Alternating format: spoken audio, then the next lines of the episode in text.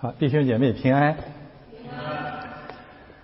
呃，感谢神来到，带领我们再一次来敬拜他。今天的正道经文是启示录第四章一到五节。启示录第四章一到五节。此后，我观看，见天上有门开了。我曾听见像吹号的声音对我说：“你上到这里来，我要将以后必成的事指示你。”我立刻被圣灵感动，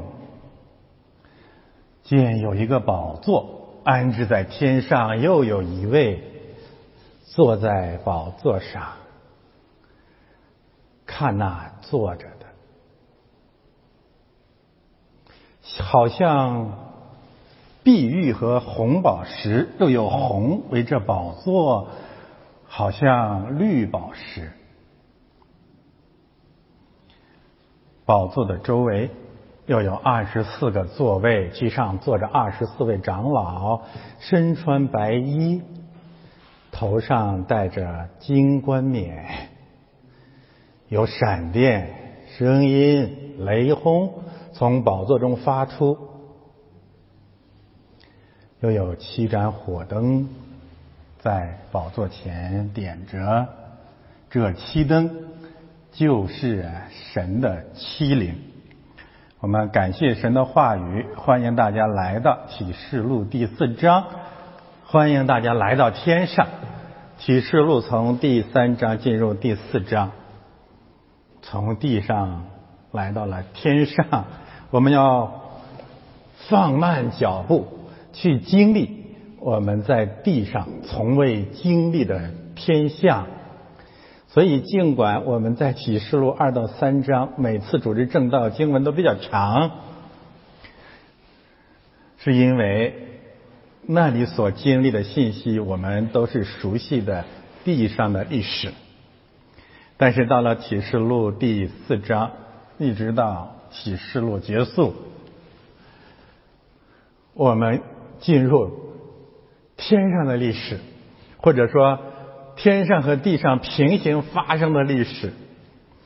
因此，尽管每一个字我们都认识，但是启示录进入了最艰深的阶段，所以我们要放慢脚步。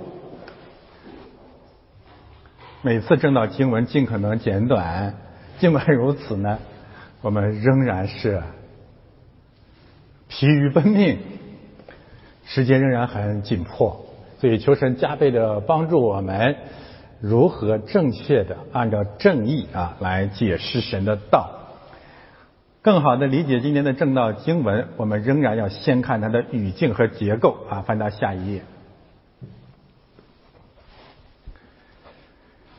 启示录第四章啊，特别是一到五节，天开了，约翰看见天上的异象。那么他所看见的这一切的异象有两个特点：第一，它不是全新的，他看见了旧约先知曾经看见的天象；呃，第二个方面呢，约翰看见的天象是最全面的。是旧约所有天象的完成。我们谈到语境，首先指的是旧约的语境。看讲章啊，以西结书、以赛亚书、但以理书记载了先知看见的天象，大量的信息呢，和约翰启示录当中看见的天象是完全平行的。这是第一个语境。第二呢，就是。这里的天象啊，在从旧约到新约呢，或者说这里的天啊，同时平行的一个概念，它往往指的是会幕和圣殿里的场面。在旧约当中，有所谓耶和华的荣耀充满了会幕，耶和华的荣耀降在西奈山上，耶和华的荣耀呢充满了圣殿。因此，第二大语境就是《出埃及记》《历代志》《历王记》中关于会幕和圣殿相关的描述，这是需要我们查考的。另外呢，在诗篇啊，特别是约伯记一到三章，那里也有天象，对吗？神的众子和。耶和华神在一起啊，撒旦走来走去，要控告约伯，约伯所遭遇的一切都浓缩在启示录二到三章众教会所经历的逼迫。约伯记结束的地方，再一次回到天象或者天上的祝福倾倾倒在地上。诗篇，特别是诗篇二十九篇，可以完全看成是启示录四章的续篇，要平行阅读。另外一个啊，要阅读启示录第四章呢，要重点的去阅读整卷希伯来书。希伯来书谈到的大祭司的工作，坐在上帝的右边，你们来到的是有万千天使的上帝的会幕啊，诸如此类的信息。所以呢，这是第二大语境。这三大语境是我们读启示录第四章。必须去平行的，而读了这些背景的经文呢，启示录的第四章所展示的一些意象就不是什么难题了。时间关系呢，我不会一一的在接下来讲经的过程当中引用这些经文，但是呢，要求大家去读这些经文，你才能够明白我为什么会这样讲，为什么这样已经结晶，这是语境结构的问题。启示录本身的结构问题啊，就是一到五章和十八到二十二章首尾呼应。一个方面是天上的异象，另外一个方面呢，天上的耶路撒冷降在人间。另外一个呼应的概念呢，就记住是火，火。前面是火焰。今天的经文也有。七盏火灯。那么，在启示录十八到二十二章，有数次，至少六到七次提到火烧世界、火烧罪人、火烧畜类、火烧假先知、火烧大淫妇、火烧魔鬼、火烧一切名字不在生命册之上的罪人。这是启示录本身的结构关系。那么还有一个第二层结构呢，就是启示录一到五章之间呢，有一个非常严谨的逻辑关系啊。两个方面啊，第一个方面呢，这五章形成一个交叉结构，第一章和四到五章首尾呼应，以二到三章为轴心。一章讲天上的基督复活的基督的形象，对吧？约翰看见了复活的基督，他的形象和样式。然后呢，四到五章进一步的让我们去看天上的基督。中间二到三章呢，是什么？是地上的教会的历史。那么这个交叉结构也显示了道成肉身的真理，那就是天国的君王极度关切拯救和审判地上的万民。特别是要最终拯救他的教会。那么第二层结构呢，就是二到三章和四到五章之间的平行关系。二到三章是地上的故事，四到五章是天上的历史。换个角度说呢，在伴随着二到三章地上的历史的背后，同时展开的是天上的历史画卷，而这正是基督徒的历史观。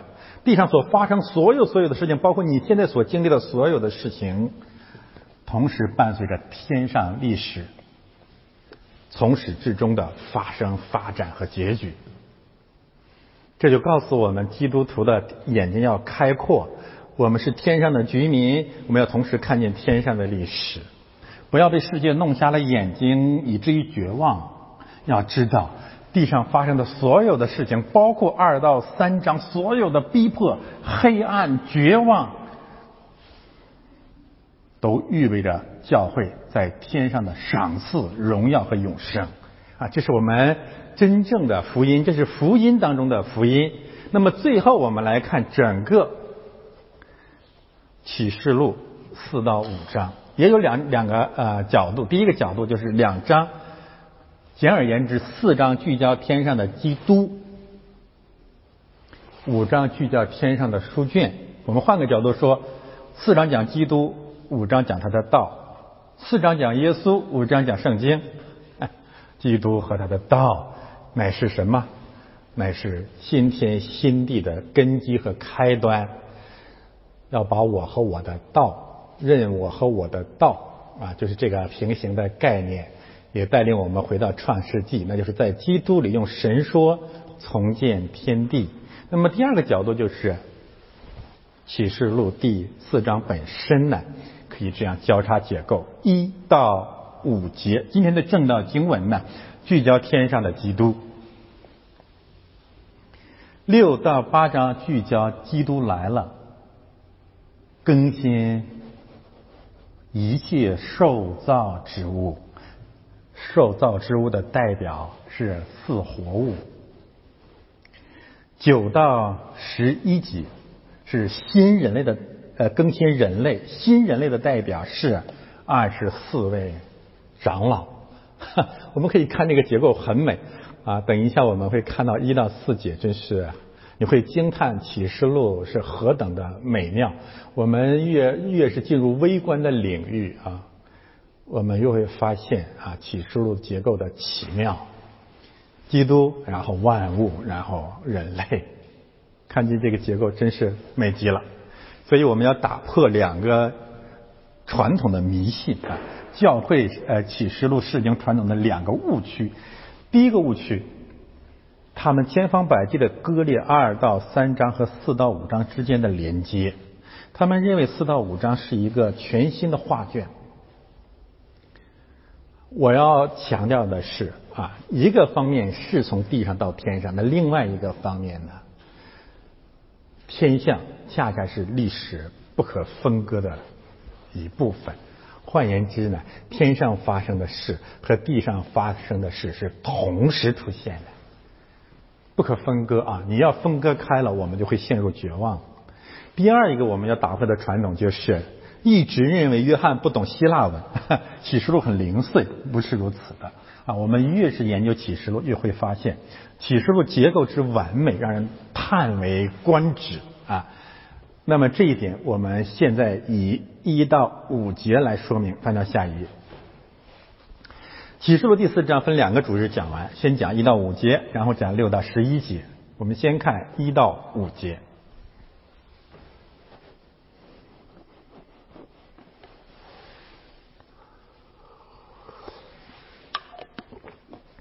此后我观看。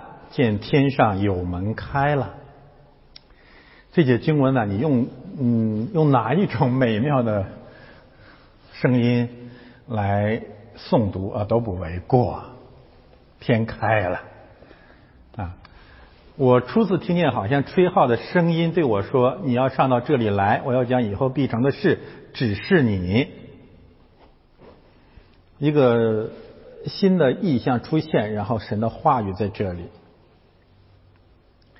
我们可以这样来翻译翻译啊，起初神说，可以这样说啊，然后神的灵运行在水面上又来了，啊 立刻被圣灵感动，看见见有一个宝座安置在天上，又有一位坐在宝座上，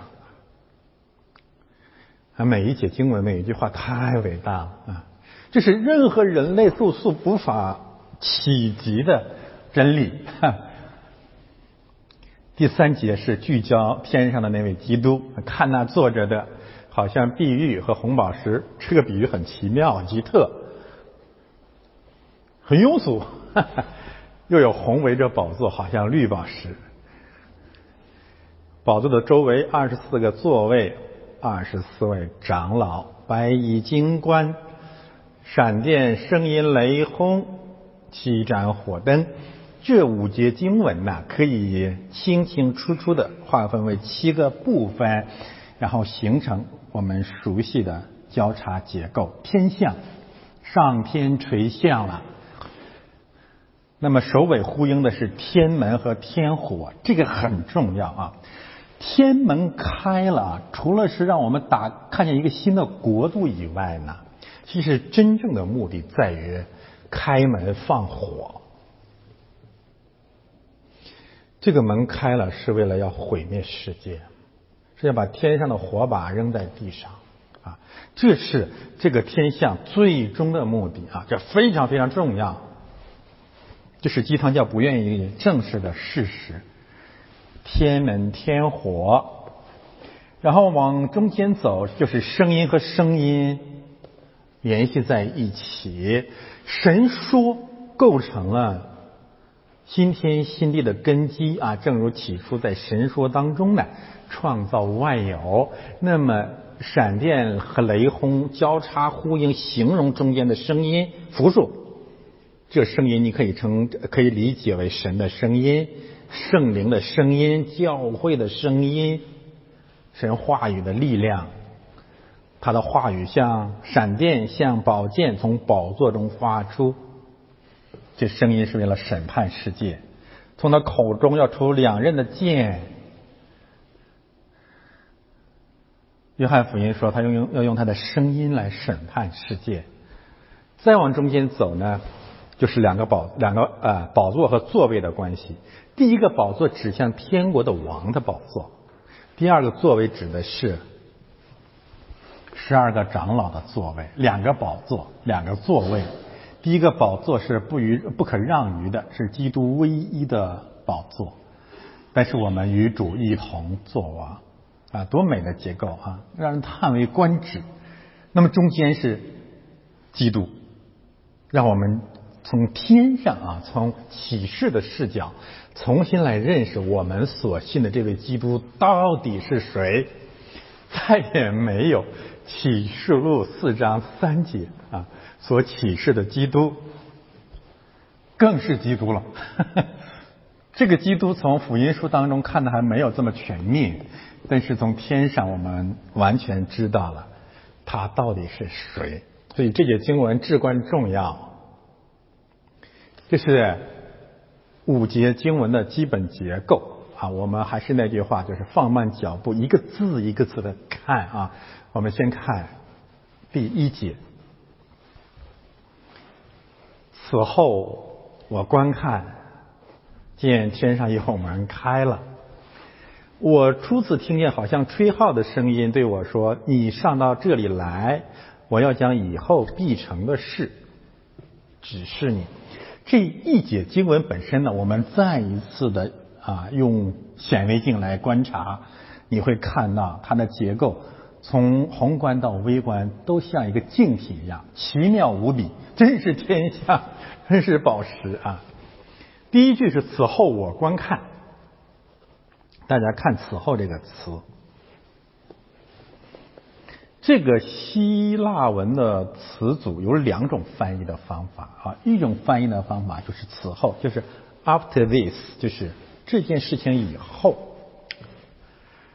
但是中文呢，你无法看到它奇妙的结构，就是最后一句话呢，就是我要讲以后必成的事，指示你。这个以后和那个此后实际上是完全相同的词组。我们我为什么说这个结构美的令人窒息？就在这个地方啊，这是圣灵精心安排的啊。更重要的是什么呢？就是这个这个希腊文词组不仅有在在此以后的意思，它有个更重要的信息，就是这个介词啊，Marta 这个介词啊，它实际上在圣经当中呢，更多的时候也不是翻译成 after，是翻译成 with。这才重要，那这意味着什么？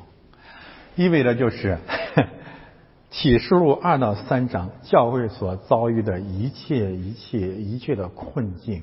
我们人，我们基督徒，我们在地上所经历的所有、所有这一切苦难、羞辱和患啊患难，在这一切的同时，伴随着天上历史的平行，明白吗？这非常非常重要。我们看二到三章，我们会彻底绝望。为两件事情绝望：第一，世界如此黑暗；第二，教会如此不堪。但是，在这个事情的背后，天上正在发生这样的事件，你明白吗？这是何等何等的重要！换句话说，你要看见我观看和指示是平行的，对吗？指示是什么？就让你看见嘛。你要看见现象背后的本体。嗯，这是希腊哲学一个基本的概念，理理念就是现象背后的理念啊。实际上，按照希腊哲学，理念是本体，是更真实的，现象界是虚假的。这是呃佛教的概念，现象界。那句话怎么说的？禅宗啊，本来无一物，何处惹尘埃？菩提本无树，明镜亦非台。他们讲一半是对的啊。那么什么是基督教的世界观呢？就是现象界也是真实的，这是真实的啊！你不能说二到三章三章是幻觉，是幻象。是红尘，不是的，那是真实的历史。但是同样真实、更真实的历史是现象界的背后。After this, with this，在这个现象的背后，真实的历史是什么？在这个事件的同时发生神圣的历史是什么？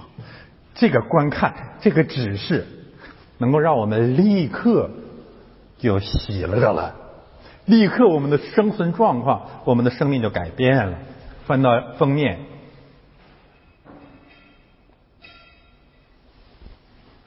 在我的一生里面啊，至少有三件事情，或者有三个我所经历的现象界的事情，让我如此的痛苦和绝望。第一件事情就是被爱人和同人毁谤和控告。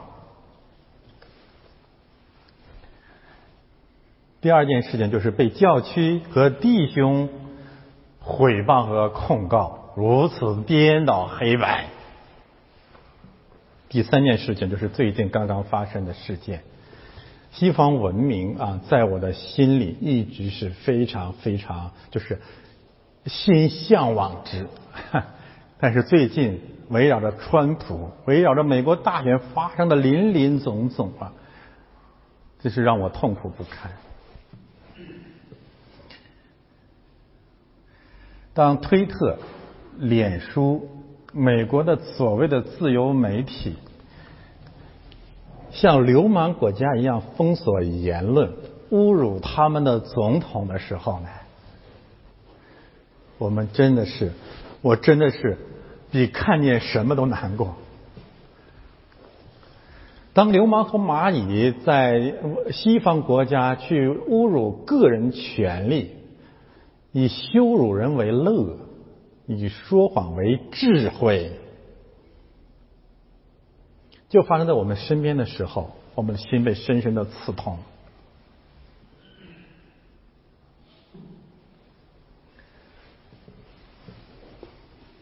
如果不是我观看，此后我观看见天上有门开了，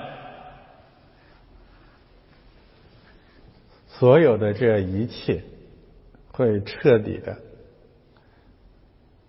屠戮我们，败坏我们。但是，亲爱的弟兄姊妹，不要被这一切弄瞎了我们的眼睛，使我们丧志，使我们失去信心。当然，使我们绝望的，其实还可以加上一条：是今天早上我突然收到一些来信啊，我觉得可以再加上一条。让我们最最最最绝望的还有一个事情，就是我们的儿女或者新一代的孩子们也恨川普，这是为什么呢？特别是在美国、欧洲、加拿大成长起来的我们自己的儿女、我们的孩子恨川普，女人恨川普，孩子们恨川普，为什么？人类。孩子们恨川普，显示人类进入了命运的残局，返回了圣经人论的真实。孩子们恨川普，我告诉你两大主因：第一，白左长期教育的恶果；第二，他们自己是罪人，没有什么小天使，只有年轻的名利之徒，假冒为善，吃人自缢，自以为是。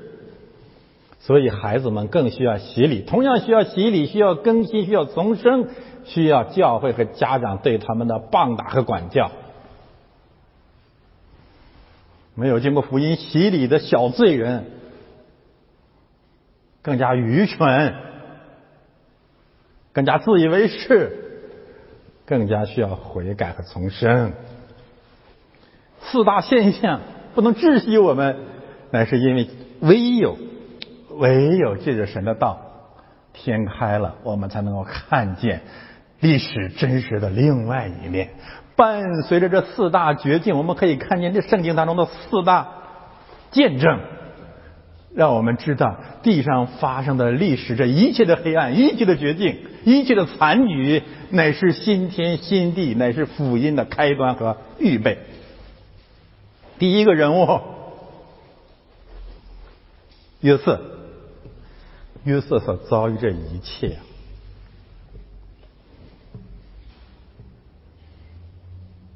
让我们记着他的一生，突然的看见天开了。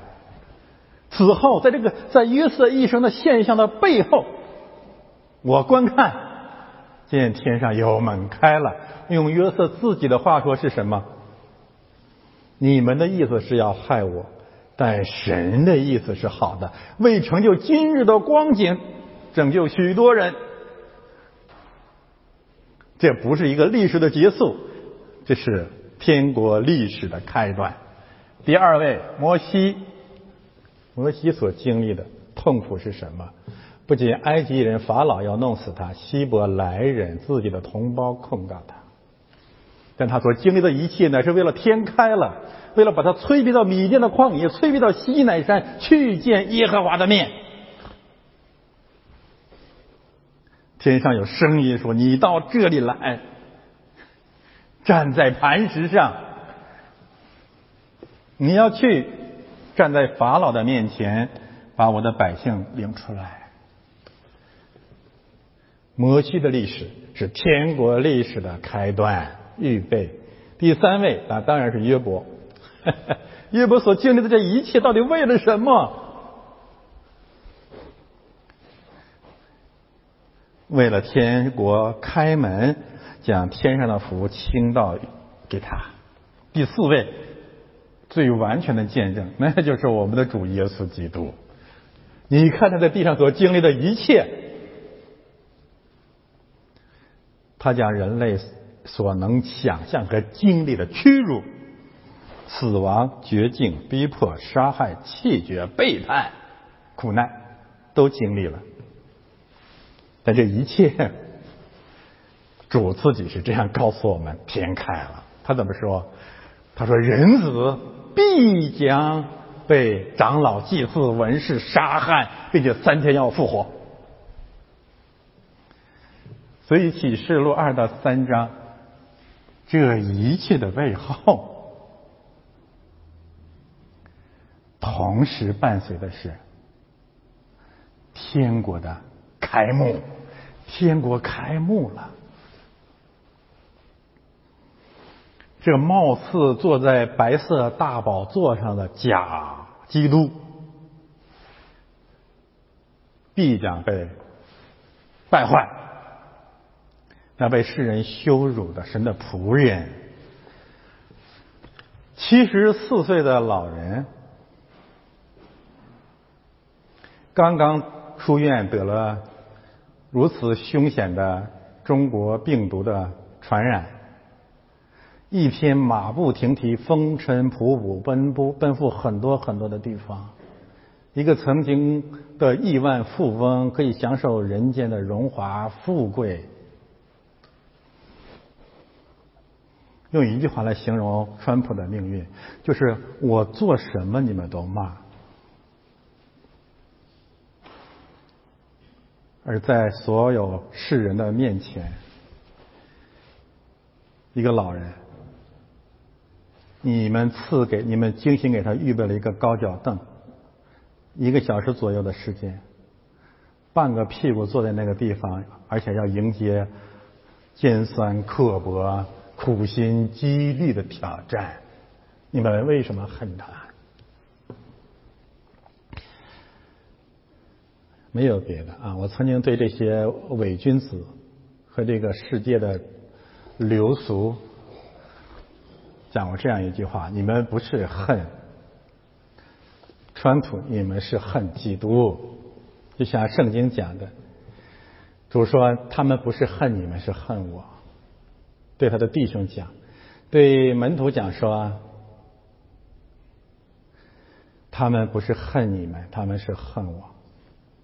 因为我指责他们的行为是恶的，光照在黑暗里，黑暗却不接受光，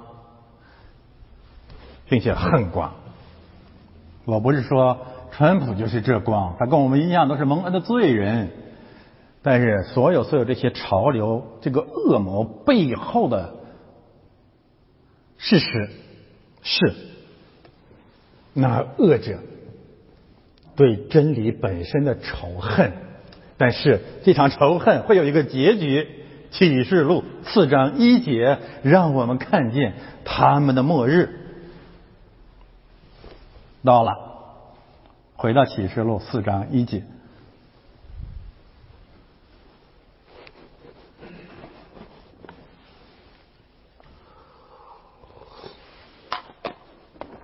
见天上有门开了。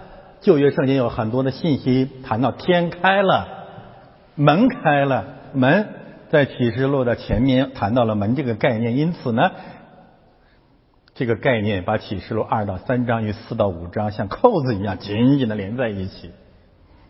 主在那里说：“我开的门没有人能关上，我关的门没有人能开。”现在主为约翰开了门，约翰福音说：“我是羊的门。”羊怎么进门？我的羊认得我的声音，我天天好像有吹号的声音。认得主的声音的人能够进入羊的门，不是羊看不见天上的门开了，不是主的羊只能看见川普的政治悲剧，但是主的羊看见的是天国的荣耀。见天上有门开了，天门开了，什么含义？第一，我们我们可以呃，已经接近想象一下是什么含义。第一，它让我们思想上面的事，因为我们是天上的居民，相关的经文在这里。我们真正的祖国在上面。我们不追求世上的政治结局，我们关切政治罪恶、政治公义，但是我们并不追求地上的政治结局。这是第一个啊，我们能明显得出的结论。第二呢，看天上的事是什么意思呢？就是我们要用天上的方式来处理地上的事，因为我们是天上的居民。我们不要用地上的方式处理地上的事，教会要按山上的样式，要按天上的样式为真理做见证，这非常非常的重要。实际上有两种处理人间苦难和人间矛盾的方法，第一个就是地上的方式，第二个是天上的方式。换句话说，呃，魔鬼的方式和基督的方式，魔鬼的方式是什么？创世纪第三章十四、十五节，神咒诅蛇，说：“我要将你的后裔和女人的后裔为敌。”第一点啊，地上的方式的第一点是仇恨，这是他们真正的初心，这就是初心，畜畜生的畜都可以啊。这个初心就是恨真理，恨教会，恨一切光明之子。这个问题解释了呃，这个这个世俗所有所有的这个作家公知百思不得其解的 问题，那就是他为什么要这样做？他为什么不好好生活？他为什么一定要攻击基督教世界？他为什么一定要把地球管起来？这个初心到底是什么？这个初心就是魔鬼之心，就是他要他恨光明。他是邪灵，这第一个特点，恨恨真理，恨光明，恨生命，无缘无故的恨基督，这是第一点啊，恨出于仇恨，他作恶就喜乐了，没没没没别的没别的毛病，没别的原因，你不要啊，你不要再再深究了，所以圣经有一个词称他为那恶者。说起初就是杀人，就是说谎的，那怎么办呢？没有办法。第一个特点，第二个特点，用肚子走路。肚子走路什么意思？以食为天。新约圣经讲，他们的神就是他们的杜甫，他们侍奉的是自己的杜甫，然后呢，专以地上的事为念。换言之啊，你一定要是追求一下那恶者及其差异如此形式的原因或者目的，那只有一个钱。第三点，他怎样展开他的斗争呢？咬你的脚跟。我们用一个很通俗的话把这个咬脚跟翻译出来是什么？人身攻击。人肉攻击，这是这是地上的方式啊。这个人身攻击攻击人肉攻击可以包括两个两个明显的例子：蚂蚁集团、寒的策略、肉身的揭露，甚至你的长相、你的嗓音。当然，最重要是你的下体，诸如此类，所有这所有从这些角度下三路、下三滥发动攻击，这我们讲多了啊。那么另外一个，我们可以看到啊，神有的时候会允许这些事情发生，但是让教会远离。震惊西方的上个这个星期，拜登之子的丑闻，肉身的丑闻。我相信啊，这也是一种天开了，上天的意思允许它发生，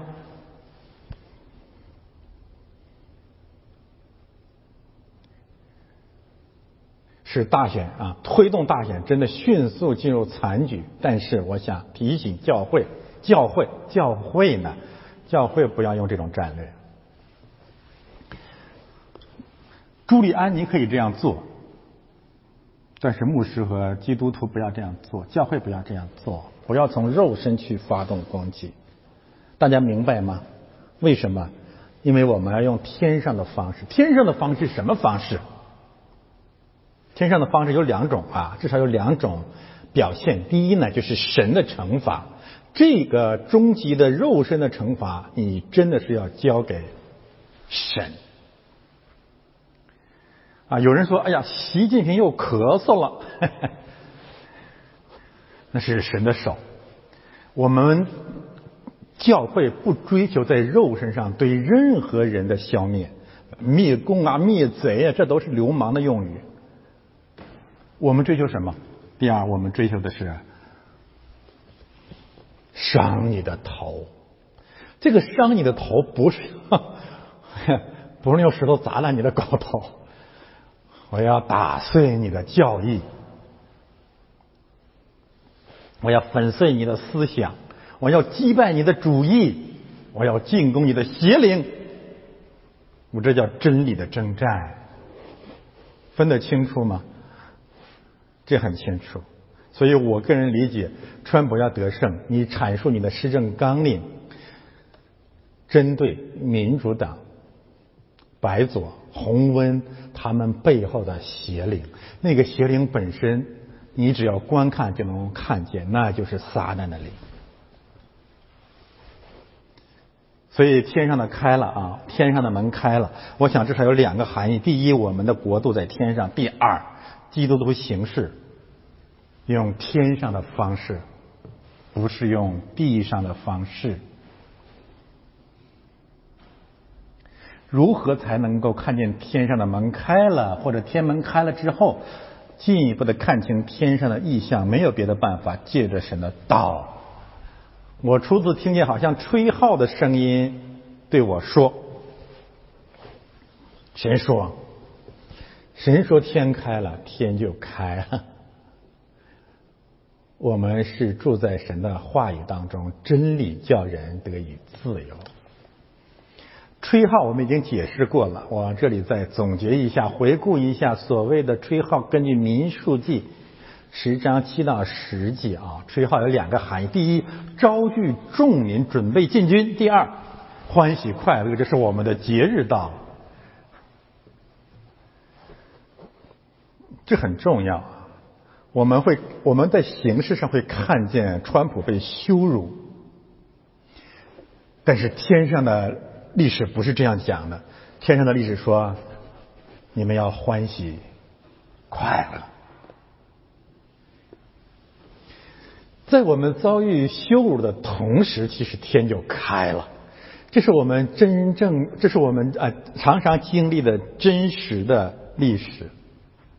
世人看不见，但是随后他们也能看见，因为这个天开在地上，甚至也有倒影，也有真实的见证。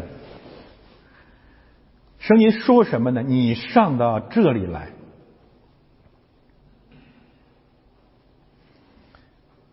你上到这里来，神对所有所有的儿女说：“你要上去，你要上来，你要超越地上的羁绊，你要胜过你的环境，你要在基督里。”这个不完全是一个物理性的上升飞跃，这个讲的是一个属灵的位移，属灵的移民。如同斯提凡在地上被殉道的刹那，他的灵魂在天上，啊，这是同样的道理。另外一个相关的信息呢，就是主耶稣啊，在地上呼召门徒的时候说：“你上来，你跟我来。”那么在这里，我们看到神的仆人的一生要不断的经历什么呢？要不断的经历呼召，从地上到天上。胜过环境的呼召，这个不是一次完成的呼召。记得一次又一次的讲道，记得我们每一次主日的聚会，你再一次听见神说：“你上到这里来。”这一周你经历了什么呢？这一周川普经历了什么呢？这一周你做过作为父母、作为儿女、作为妻子、作为丈夫，你经历了哪些患难和绝境呢？神现在对你说：“你。”上到这里来，那个处境、那个环境不是你的终极归宿，你不要怕它。多美好的，多大的安慰！而且你要知道，你所经历的这一切是什么？什么都不是。你所经历的一切只是一个开端。第二句话，我要讲以后、此后这件事情背后的事儿，我来告诉你，你看不见了。你觉得你完了是吧？你觉得你好惨是不是？你觉得你的事业到了尽头？你觉得你的婚姻到了尽头？你觉得你的教会到了尽头？你觉得你的名誉到了尽头？世人旁观相庆。大家想象一下，倒退一周两周，整个齐国的流氓都上街了，欢欢欣鼓舞。川普完了，川普得病了，这是上天赐给中华人民共和国的礼物。瞬间，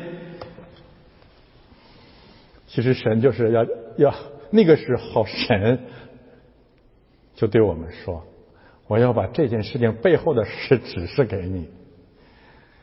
啊我感谢神他掌权我们看他是怎样掌权的。翻到下一页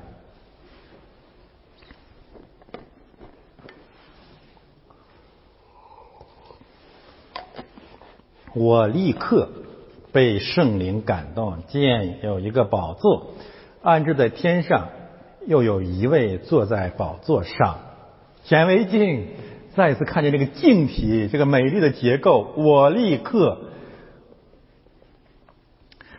然后呢，呼应的是有一位坐在宝座上。我们的命运，我们的处境，我罪人，我人人的处境，瞬间的改变了。这是真正的神迹。这个不是灵恩派表演那个，就就就就就烈烈烈切切的那种那种医治就是好了，不是的，我立刻我改变了，我改变乃是因为他的缘故，因为有一位有一位神，有一位神。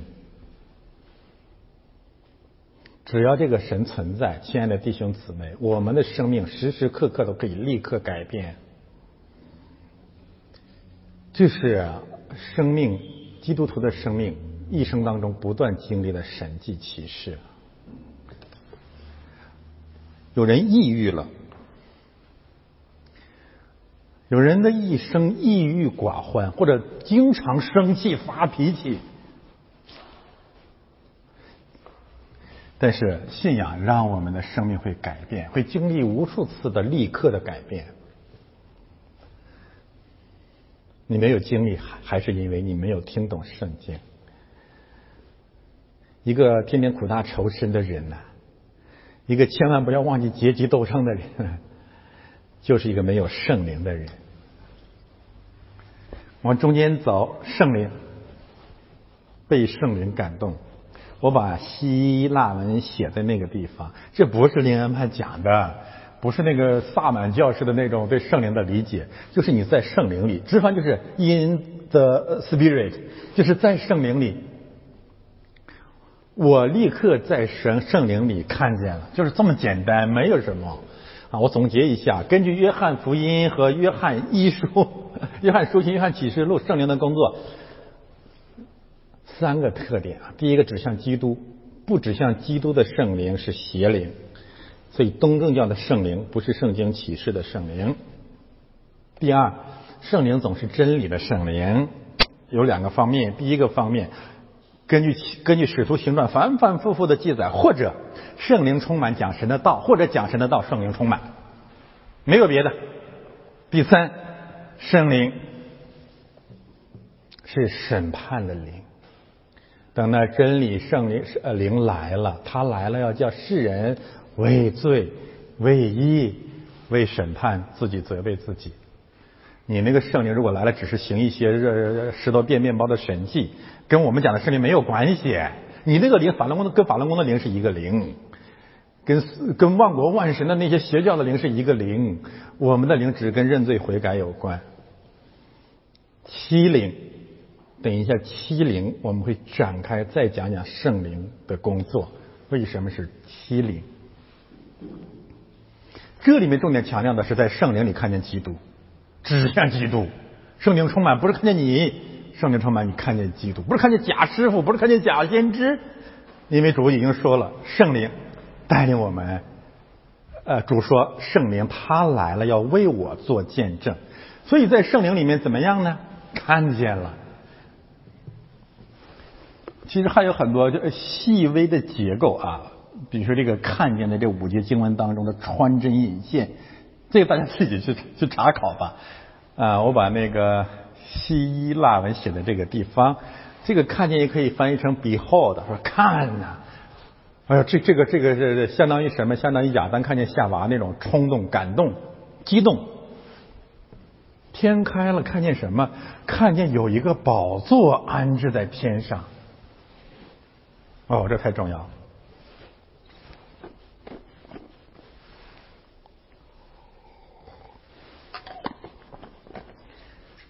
主耶稣基督有一个医治的神迹，就是瞎眼得医治。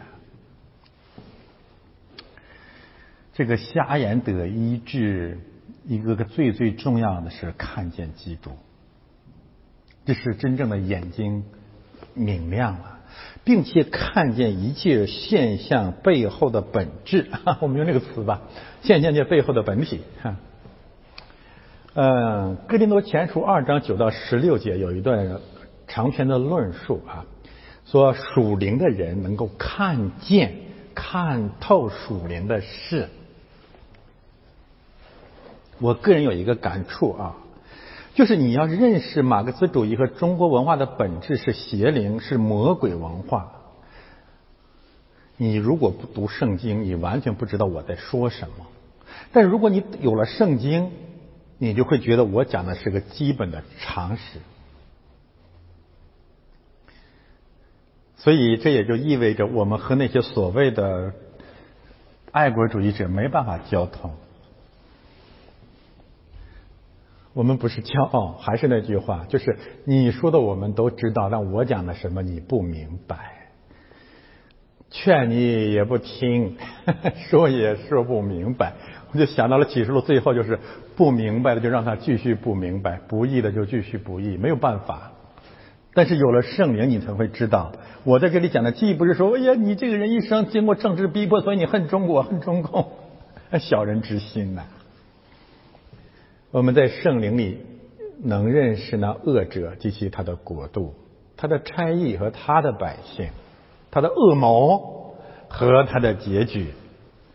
我们也能够看见天上有一个宝座，有一个宝座安置在天上。动词安置呢是 imperfect 的这个用法，什么意思啊？就是当地上二到三章发生一切一切的黑暗和逼迫软弱的时候啊，天上正在施工，地上正在拆毁，天上正在施工，开始施工，正在搭建一个宝座。这个宝座。是我们在导论当中多次多方强调的福音真理的另外一个焦点。我说过，更正确的翻译不是宝座，应该是王位。我我想以后如果和再有中文翻译的话，不要把它翻译成宝座，翻译成王位啊。这个宝座这个词很难听，其实我们太喜欢宝了。有一个宝座安置在天上，这个词在新约圣经出现太多次了，但是大部分出现在启示录，而最多出现在启示录首尾的部分，集中在启示录第四章和第五章，出现了十九次，四到五章，第四章出现了十四次。你看这个频率，那什么意思？我们讲对了，那就是福音的基本结构就是从十架到王位。石架上的基督是救恩的起点，但是王位上的基督是我们真正的君王。这个真理是新教改革必须重建或者回归的真理，但是他是天国的君王。宝座有什么含义啊？等一下，我再展开了，在交叉结构的另一侧来讲。先有宝座，然后又有一位坐在宝座上，这是什么意思呢？不是说，不是说基督在宝座之后啊，而是说呢，要迎接那君王，先把宝座铺好了，君王来了，然后坐在宝座上。这个符合常识啊！你不能让主来了没地方坐。诗篇有一句话说：“他以赞美为宝座。”这是什么意思呢？我们可以这样来理解：施洗约翰是基督的先锋，教会是基督再来的先锋。我们预我们要为主再来预备道路，预备宝座。啊，这个真理是一贯的。好的，现在我们重点来看一看第三节经文最中间这一节。哦，还不啊，翻到下面，翻到下面，看那坐着的，看那坐着的，你想到了什么？你想没想到？比拉多说：“看这个人，看那个人。”现在圣灵说：“你看。”看你们信的那是哪一位？你们信的是这位基督吗？这节经文呢，我们说啊，又有完，又用完美的结构来让我们知道什么何为基督啊？他到底是谁呢？五个特点，交叉结构，坐着的，像碧玉与红宝石，有红围绕的，做宝座的，好像绿宝石。这个绿宝石形容他那个宝座的，那坐着的，坐在宝座上，宝座像绿宝石。我这样讲是有圣经根据啊，不是指红像绿宝石，是指这个座位像绿宝石。我一个一个概念跟大家讲啊，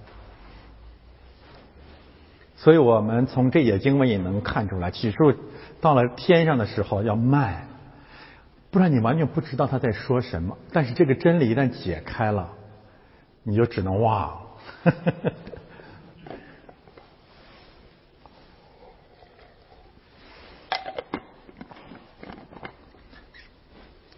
这五句话呢，指明了我们所信的耶稣基督的五个身份、五个职分都行。当然，从这里我们再一次看到，包括路德神学在内的，特别是加尔文主义的那种有限性，就是基督是所谓的先知、祭司和君王。其实这种总结，就像我以前批评尼特生什么灵魂体这种总结一样，你一旦把它教义化，你真的是一教障目。不见基督了。你从这个角度，你可以说，主耶稣基督是五个职分。第一，他是君王，大君王，他不是一般的君王，他是万王之王。第二，他是救世主啊，为什么为什么这么说？等一下解释。第三，他是创造主。第四，他是审判主。第五呢，他要带入一个国。给我们，他拯救我们，不是要把我们变成一盘散沙，个人得救，每个人都装神弄鬼，不是的。他要把我们建造成他的国度，神的国就在你们中间。我先讲第一个概念，看他坐着的，其实即使约翰没有讲新的东西，已经结晶圣灵讲讲的基督首尾一贯。我这里所引用的经文呢，都是不全面的啊，我只是选几节经文。这样的经文实际上浩如烟海。第一呢，作者的是什么意思？就是洪水泛滥之时，耶和华坐着为王。这个世界无论怎样的不公平、不公义、不公不义、黑暗、绝望，神仍然掌权。耶和华仍然坐着为王，不不要急，不要怕。但以理书相关的经文也讲同样的道理。那亘古长存的坐在天上，多好！所以那坐着的，就简单的一个概念就是，他是万王之王。而且是在地上一片混乱啊，如此不堪，充满各种残局的时候，他坐着为王。所以我们也讨厌那些所谓的什么共济会阴谋论，不是共济会的钱做王，不是罪人的阴谋做王，是基督做王。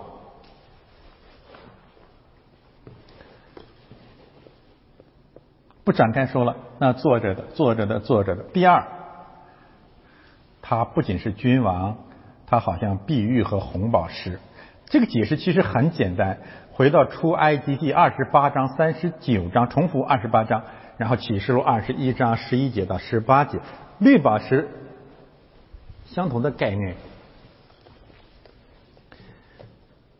我们可以把它分开来讲啊。第一个信息呢，它讲的就是亚伦或者大祭司门所佩戴的。宝石，但是到了启示录，我们才恍然大悟。其实你要读出埃及地，犹太人搞不明白，他披戴这些宝石到底什么意思。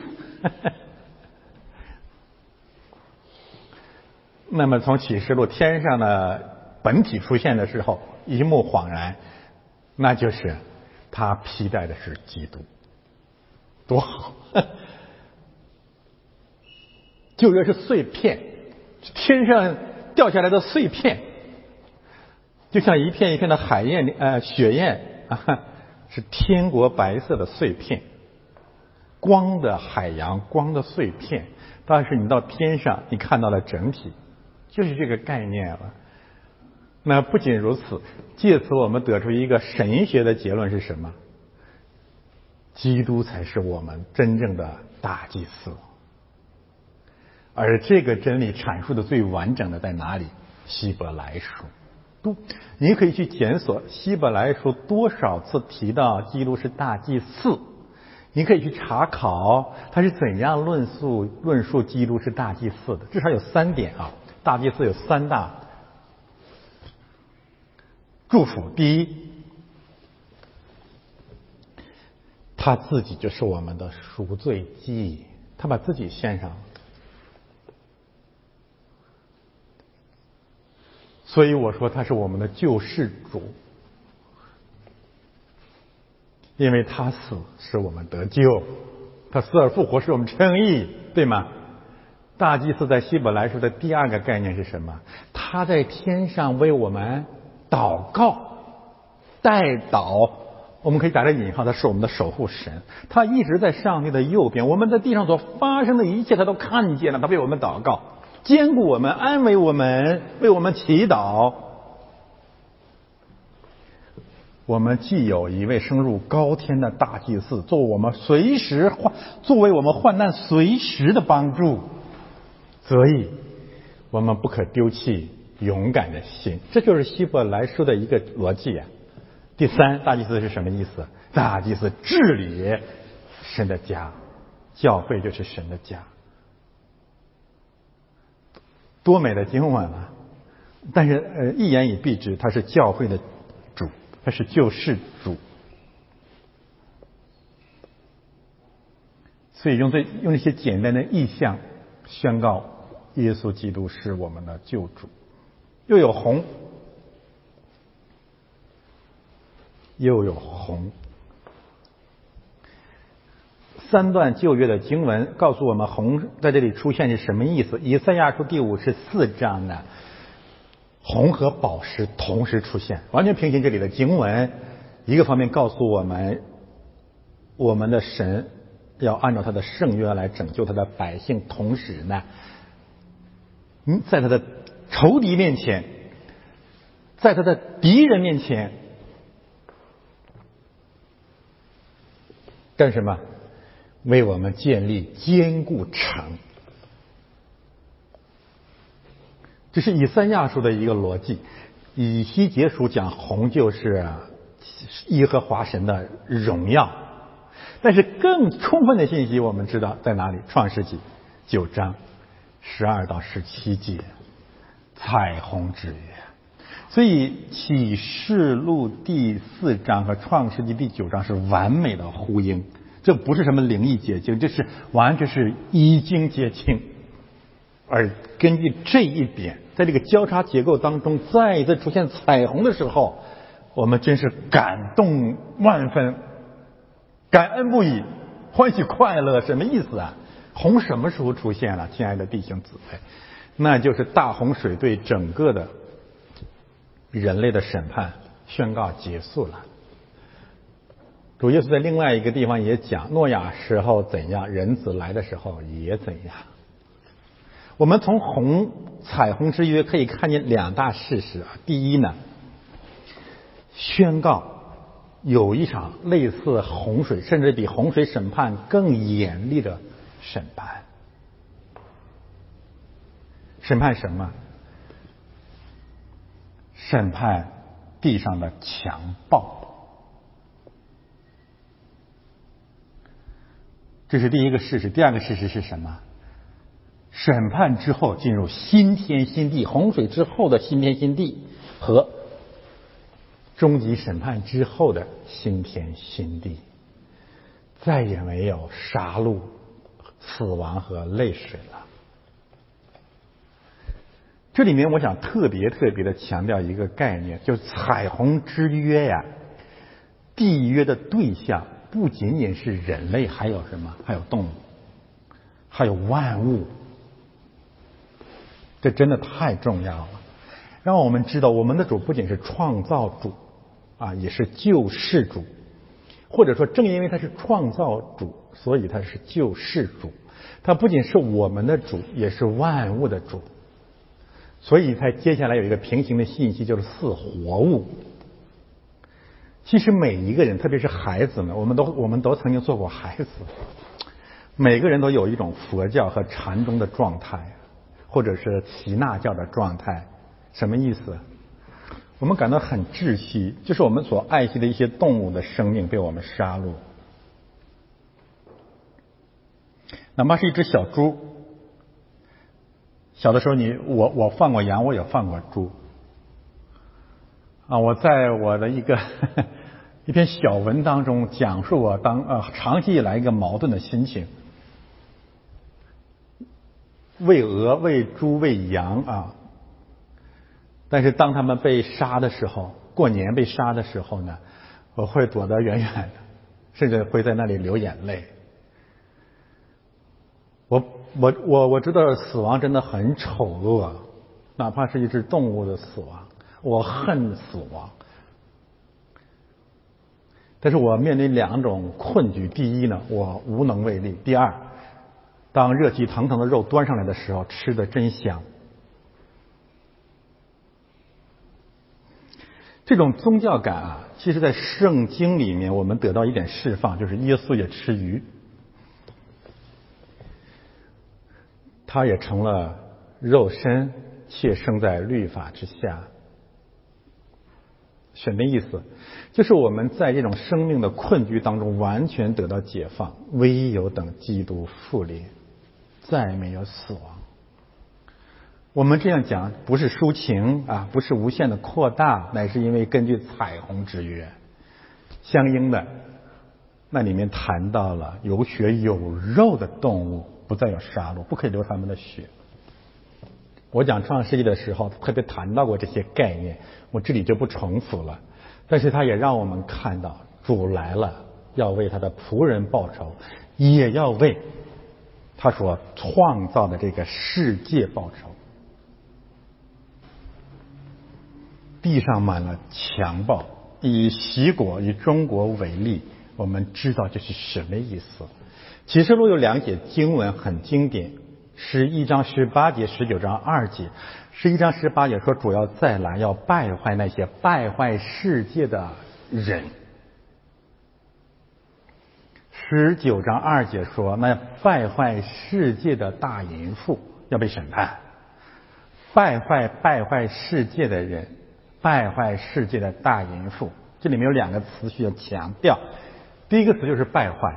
这个败坏的意思就是，啊，英文翻译上就是 destroy，就是摧毁、杀死、腐败、变坏。对象是地球，这地，人犯罪，地也被咒诅，地上满了强暴，败坏了神所创造的万物。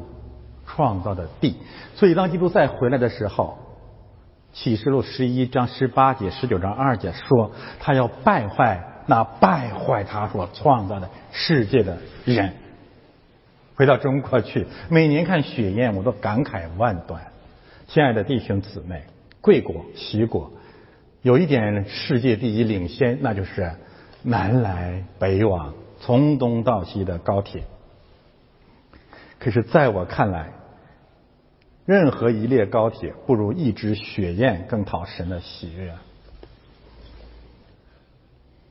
五中全会，中央巡视组，一场新的可能是习王的互相灭绝的征战正在开始。那地满了强暴，到底什么意思？习国，中国有三个特点，败坏和强暴有三个特点啊。第一，那初心，那初心，那初心，以败坏所有人为荣耀，以杀死、管理、控制、操操作所有生命为荣耀、为理想，这是第一个特点。要把所有人都管起来，就是这个意思啊。第二个特点，以败坏、强暴、管理所有的受造之物。为计划，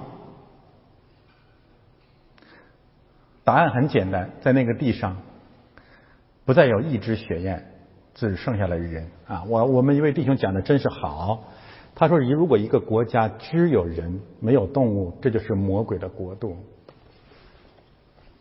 那个地方已经不再适合人类居住，实际上不再适合上帝所创造的任何生命去居住。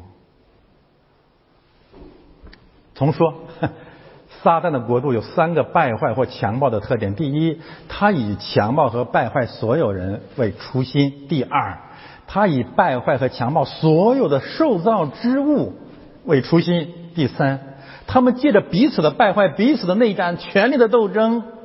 进一步的败坏所有的人和所有的生命，于是必有一天，神要回来去败坏那些败坏世界的大淫妇，去败坏那些败坏世界的人。这就是彩虹之约最核心的真理。一个方面有洪水的审判，另外一个方面，他要将这个世界带入新天新地。所以，虽然中间只有这三个汉字，他让我们去看见为什么神要让约翰代表整个人类去看见他儿子的复临，代表着重新乐园的重新开启。而唯有在那个时候，启示录结束的地方说，他要擦干我们一切的眼泪，我们和一切受造之物。是老马书讲，一同叹息，等候得儿子的名分。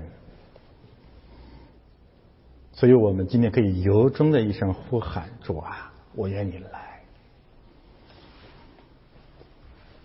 他来，如何带领我们进入新天新地？有一场审判，围着宝座。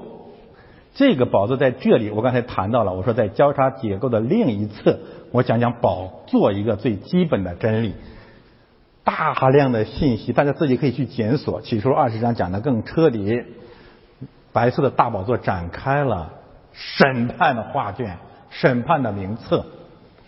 一言以蔽之，这这个这个宝座有三个含义啊。第一，王的审判；第二。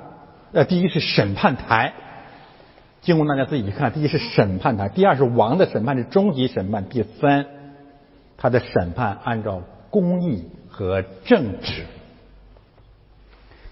这样的经文比比皆是啊！宝座的审，宝座是意味着审判，王的终极审判。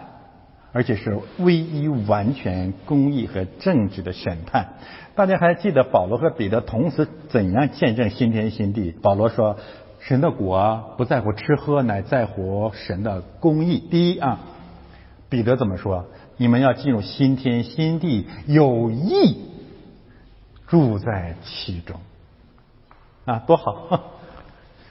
好，宝座讲完了，告诉我们这个宝座搬摆开了。最就在启示录，特别是在启示录录当中，最最重要的是什么？审判，那是审判台。所以啊，我不是很赞成和合本这个标题，四章五章或者四章有个小标题叫“天上的意象”或者“天上的敬拜”，不是的，亲爱的弟兄姊妹，有敬拜，但是我们要知道，欢喜快乐和敬拜的目的是因为我们知道审判要来了，我们为这个审判赞美神。中心的信息不是敬拜，是审判，即将开始的审判。所以泛爱主义没有办法，他们绕行启示录，原因也就也就在这个地方，他不敢读启示录，他没法讲启示录，因为他们讲神是爱呀，爱呀，爱呀。不不不不不，启示录讲的不是你们讲的爱，启示录讲的是公义的审判，并为公义的审判，上帝的百姓欢喜快乐。何等诚实的圣经啊！宝座见证基督是审判主，最后好像绿宝石。相关经文在那个地方啊。我讲两个问题，第一个问题呢，就是这个宝石另外一个含义啊，指的是耶和华的荣耀。启示录讲的清清楚楚，二十一章十九节。那就意味着什么呢？就是神就是光，或者说他把我们带入光明的国度。那么与之与之平行的信息是，圣城是由这些宝石建造的。所以我们说，这个这些宝石可以指神的国度。希伯来自这个石头和宝石这个字的出现啊，需要回顾一下，你才会知道，呃，我我我我讲了为什么这个启示录这个启示这么精致啊。我们印象当中呢，这个宝石最初出现在哪里呀？出现在创世纪第二章，我们很诧异的发现，那个乐园里面突然摆出了一大堆宝石，这是为什么呢？第一条河，那河河经过河经过之地有很多宝石，还有金子，记得吗？然后呢，以西结书讲撒旦的那个代代理人。在伊甸园里佩戴了这些宝石，冒充基督啊！我们先不用说宝石，我们先说说石头这个词在旧约当中的第一次出现。你们谁知道在哪儿？十一章，巴别塔。巴别塔呢？人类犯了一个最致命的错误，其实不仅仅是要通天，它的真正的错误在哪里呀？用泥活泥做砖，然后呢，代替什么？代替石头建塔建成，塔顶通天，要传扬我的名，我们的名。石头做砖代替石头，这是要害啊！这是我们今天这个视角的一个要害。根据创世纪第第二章，那些宝石和这个石头是同样一个概念啊。我们还记得雅各浇灌石柱，说：“哎呀，这原来是天的门。”这些信息你放在一起啊，我我想告诉大家我的一个领受：宝石或石头呢是神造之物，对吗？这很清楚了啊，这非常非常清楚。比如血液，神造的生命；比如彼得，比如约翰、保罗、摩西，甚至川普，神造之人；雅各，神要用这些，就是我要把我的教会建造在这石头上，多好！彼得就是这个石头，是吗？就是神。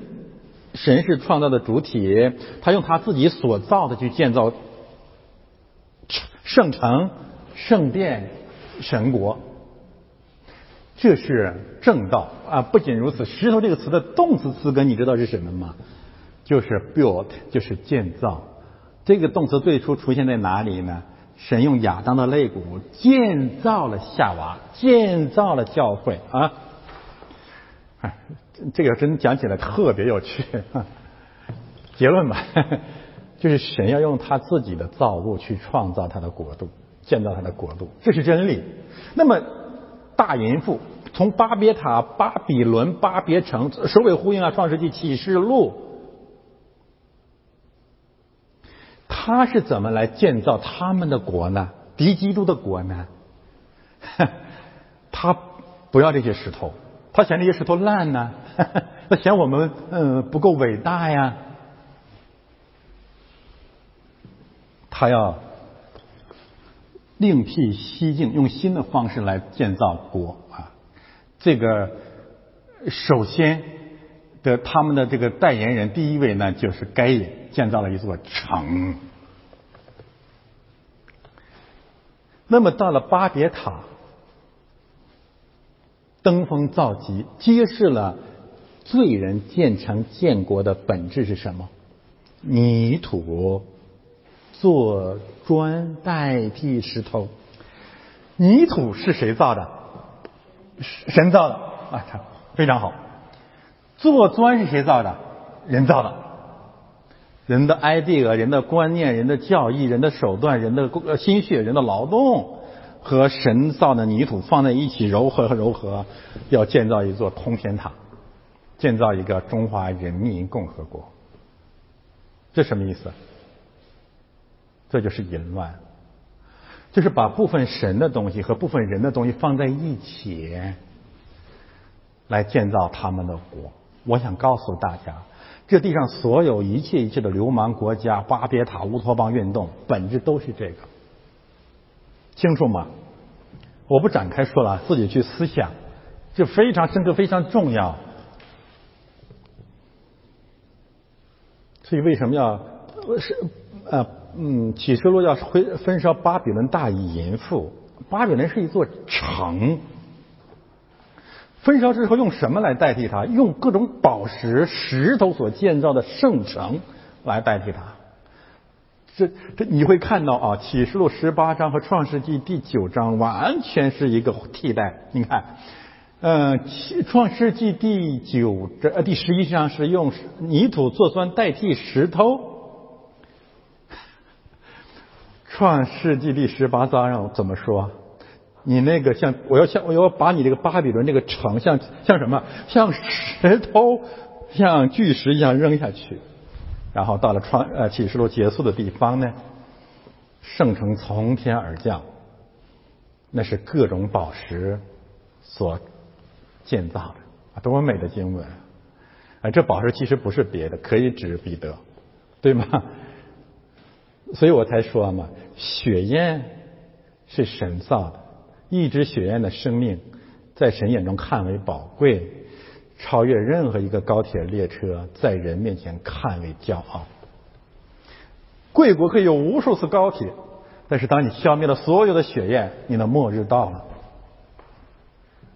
南北而北南，东西而西东，南巡北守，看见的无非是一群行尸走肉和自以为神的恶人，看不见一支血焰。我们用句很俗的话，你还活着什么劲？不知羞耻，以残暴为荣耀。我去过青海湖。我真的很感慨，看见什么了？你去看这里的雪燕，你看得见那个雪燕的边上有人摆小摊儿吗？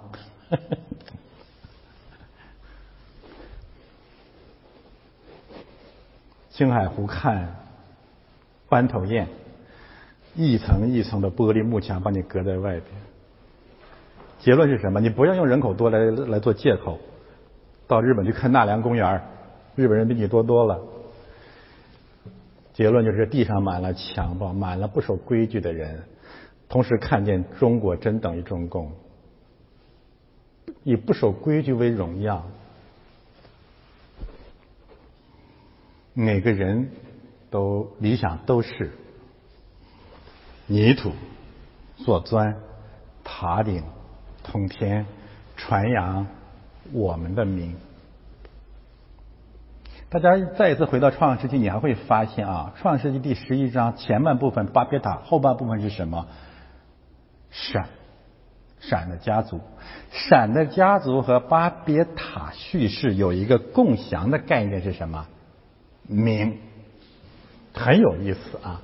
十一章和十二章呢？创世纪十一章是人类要传扬他们的名，十二章开篇的时候，上帝对亚伯拉罕说。我要使你的名为大，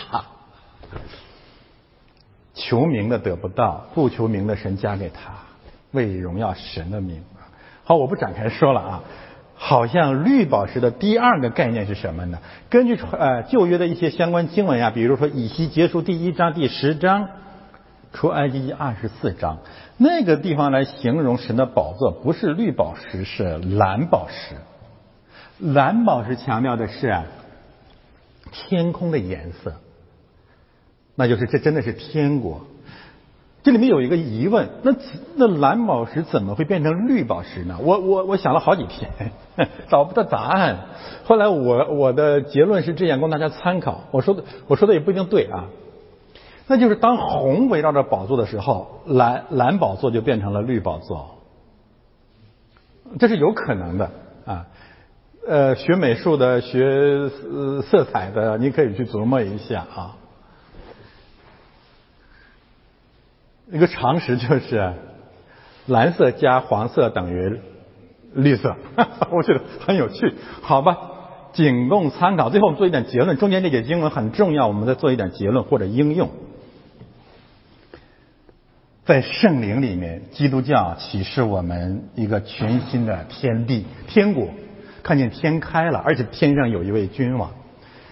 亲爱的弟兄姊妹啊，在整个世界当中，因为人都是按照神的形象造的，我们都有天的观念，对吗？希腊人的天成为他们哲学思考的源泉。他们有好奇心去思想宇宙的奥秘，结论就是哲学以及科学。但是希腊思想没有人格化的天，没有人格神。中国人同样如此，中国文化也没有人格神。我说的是主流的是孔学、儒学，他们的天只是一个抽象的天。不仅如此，进一步划分呢？孔学所代表的中国文化，彻底的败坏了天启。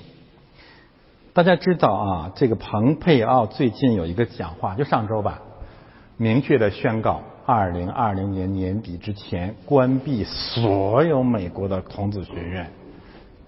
我由衷的哈利路亚，不是因为政治上的立场，而是因为神学上的常识。你可以说那是假孔子学院，他是假孔子学院是习共的代理人，那傻子都知道，不用你告诉我。我想跟你讲的是，真孔子学院是魔鬼的代言人。我现在不讲假孔子学院，我给你讲真孔子学院的缺陷，或者说我为什么说孔学是真正的魔鬼的学问。它扭曲、翻转和颠覆天启这三个方向。第一。用神人格取代人格神啊！你慢慢听，好好记琢磨啊。用神人格取代人格神，就是在这个世界里面有一群像神一样的罪人，他们取代了有位格、有人格的那个基督，在这个世是这个世界的王。这个人格神首先是圣人，然后呢，他们的天最后抽象化，最后具象化，为什么？天子，你要不要吐啊？吐吧，吐。或者说神神说我要吐了，我要吐了。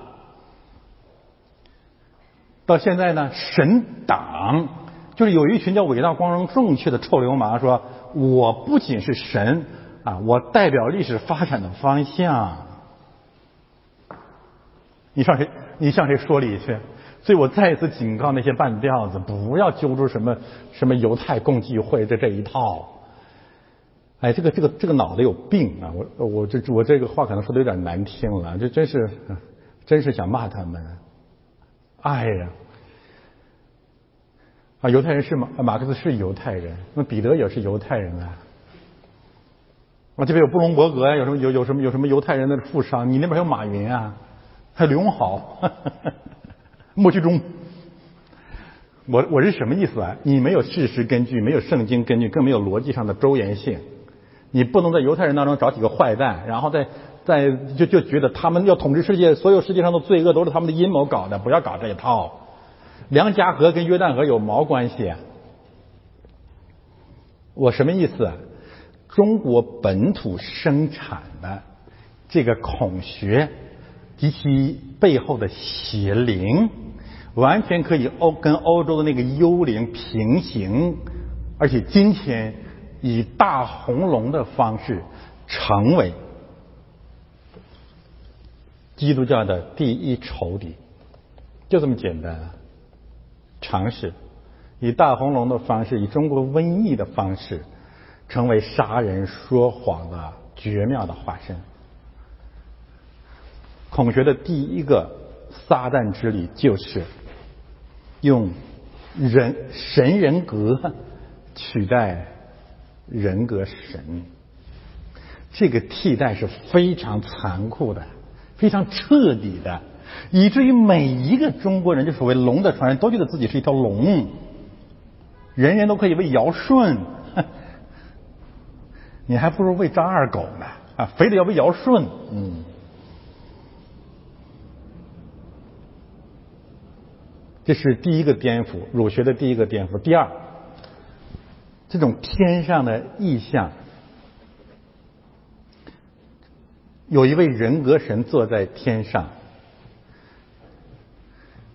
在孔学那里，第二场堕落是什么？这个天国，这个天变成了什么？变成了十，十为天。你这多恐怖啊！十为地可以，主说你们活着不单靠食物，什么意思？地很重要啊，没。你我们的讲道台从来不唱高调，要吃饭啊，日用的饮食啊。但是在孔学语境当中，未知生焉知死？然后呢，以食为天，以食为天意味着什么？解决食物的人就是我们的天，这太可怕。冒充解决食物的人。现在就成了中国的统治者，我们养活了你们，要脸吗？谁养活谁呀？第二场颠颠覆，用地取代天，用时取代天，未知生，焉知死？或者换换一个角度来讲，就是用今生取代了永生。可不可怕？把人的生命坚固的缩小为六七十年最不堪的一段时光。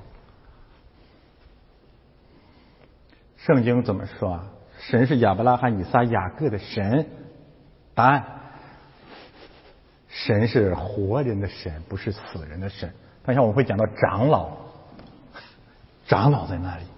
有多长多老，只要信基督就永远活着。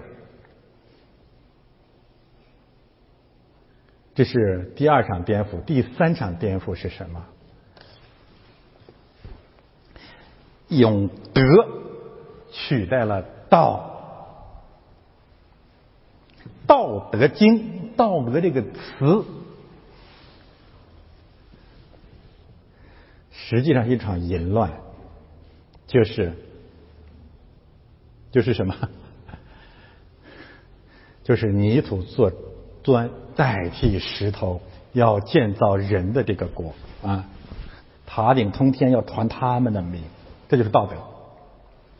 为什么这么说呢？道是什么？道是圣经，道是真理。但是在中国，道变成了道德。道德是什么？道德是自以为意，是吃人自义，是律法主义。是不知羞耻。孔子的这一套圣人道德、君子道德啊，有一有一个名言啊，就君子之上德，小人之草德，形成一个成语叫什么？那我还想不起来这个这个成语了，总结一下吧，就是。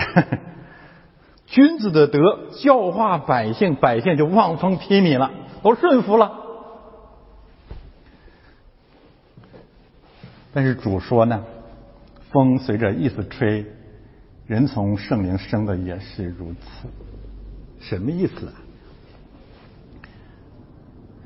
在中国啊，道德君子们、伪君子们、高人们、有德的人，这些人不需要重生，他们只是别人重生的。导师、领袖、圣君，但是在真理里面呢，主说我们要借着真理重生，这个圣灵的真理重生。这个在社会实践和文化后果上是极其严重的。严重严重在哪里？你看今天这些政论批评，我我我们只只要稍微注意点观察，你会发现，无论是爆料党还是法轮功，无论是民运还是公知，你会发现他们口头上有一个基本的口号，叫什么？叫德。不管多缺德的人都谈德，然后把德分成私德和公德，好像他们既有私德又有公德的样子。啊，我再再我再想说，神又要吐了。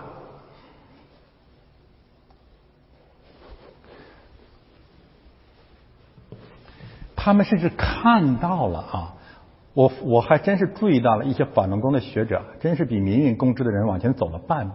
什么呢？他他看到了西方国家文明的根基不是制度，而是信仰。当然，他们换了一个词，有的时候会换一个词，有神论，有时候换一个词，叫什么呢？道德，道德。但是没有道是没有德。呃，我想强调两个真理：第一，没有道是没有德的。没有真理，没有福音，没有基督的道，没有圣经是没有德的。这是第一个概念。第二个概念呢？如果一定要使用“道德”这个词，到底什么是神悦纳的道德呢？什么是我们真正的认为的道德、私德和公德分不开的啊？是什么？其实是悔改。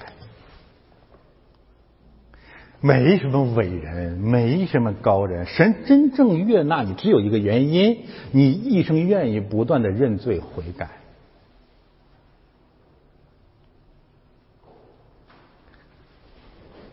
在路加福音十八章啊，主明确的说，主明确的向什么？向自以为意的人设了一个比喻，你还记得吗？这就是向孔学的人设了一个比喻。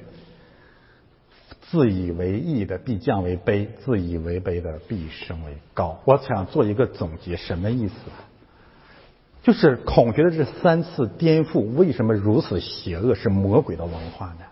就这三场颠覆啊！第一，让恶人做王，以以以替天行道的名义做王；第二，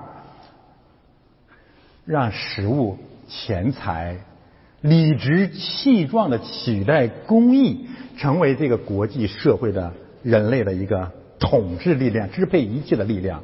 为什么我如此厌恶习近平的统治方式？你知道最重要的一个原因是什么？我跟他又无冤无仇，就是他实际上宣示了一种新的政治文化，就是在整个世界范围内，只要我有钱，就没有我搞不定的事。这种撒币文化对整个人类心灵、国际组织、国际文化的败坏，是彻底的魔鬼的败坏。就是所有他他他他他示范全人类，你现在什么都不要相信，只要老子有钱，什么都行。搞定联合国，搞定世贸组织，搞定 WTO，搞定美国，搞定欧洲，搞定西方，搞定日本，搞定香港。太可怕了，但是它背后是什么？他他什么马克思主义？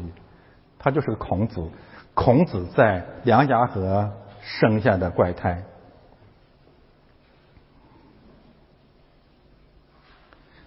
但是更严重的后果，我告诉你，那就是孔学这三场翻转，彻底的阻断了、消灭了中国人，特别是所谓的精英或自以为精英的中国人。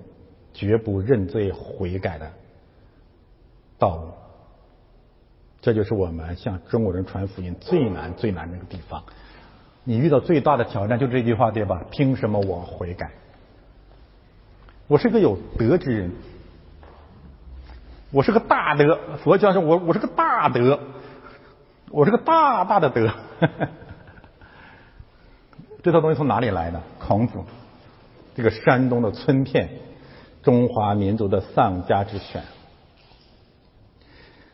神说：“不要把圣物扔给狗，也不要丢在猪前。”用来指孔学弟子是再恰当不过了。你很难，他不会悔改。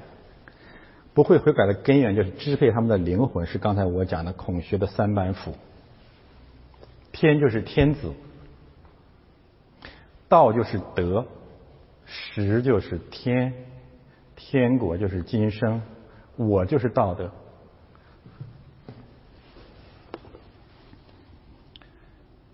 归根结底没有神的话也没有圣人的启示我们有天的观念。